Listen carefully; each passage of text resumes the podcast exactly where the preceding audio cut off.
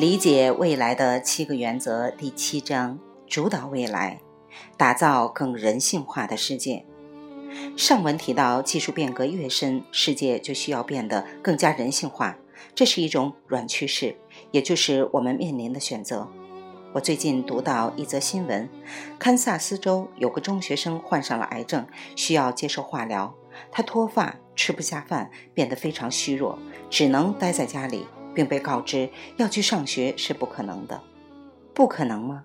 一家本地公司听说了他的情况，为他捐赠了宽带视频通信设备，分别在课堂和他家里装了 LCD 大屏幕。现在无论他是接受治疗还是在家休养，都能去上课了，并能跟上学校课程，与他的朋友保持联络。这是高科技加上高感性，共同创造更加人性化的世界的一个美好例子。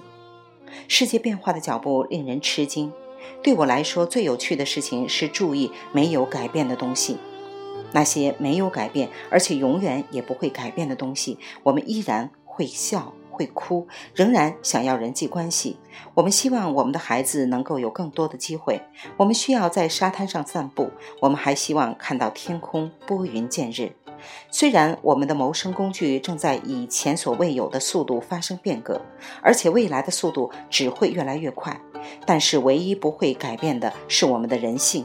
人与人之间的信任和一对一的人际关系依然非常重要，甚至比现在还要重要。这就是真正了不起的事情。虽然技术可能会降低人性化，但更有可能让人性发光发热。这一切都取决于我们的意愿。我们可以被动改变，也可以主动改变。但是，如果我们被动改变，创造的未来也许会让我们不开心。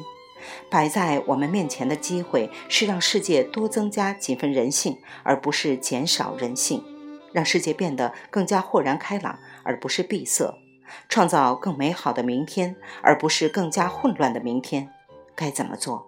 通过变革我们对未来的认识，积极面对未来，加强改变未来的能力，而不是被动混日子。在一定程度上，我们一直掌握主导自己未来的力量。未来一直是一块空白的面部。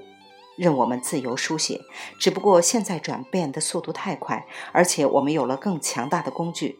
在旧时代，如果有人发明了锤子、车轮或马具，消息会慢慢扩散，变化是渐进的，更不要说变革。今天新工具的影响风驰电掣，遍布全球。我们正处于技术驱动型变革的时代，这是确定的硬趋势。未来它会被视为历史事实。我们无法改变这种变革，一定是我们可以实现的，并且已经开始。另一种变革并非绝对，我们可以推动，也一定要推动。那不是技术的变革，而是人、社会、心灵，是内在的变革。这个世界已经成为地球村，依存度更胜以往，未来更是如此。随着我们越来越多的合作，生活变得越来越错综复杂。人性的价值将越来越凸显。如果我们再用二十五十或者一百多年前的思维寻求二十世纪和十九世纪的目标，空有强大的二十一世纪的工具，后果将不堪设想。但是，如果我们转变自己，摆脱老旧的稀缺经济模式，学会用丰饶经济的新模式思考，我们将打造前所未有的良好而民主的社会环境。科技能载舟亦能覆舟，这取决于我们如何使用它。归结为一点，就是我们的意念往前看，而非往后看。勾勒未来时，心中有蓝图，而不是被动的维护自身利益。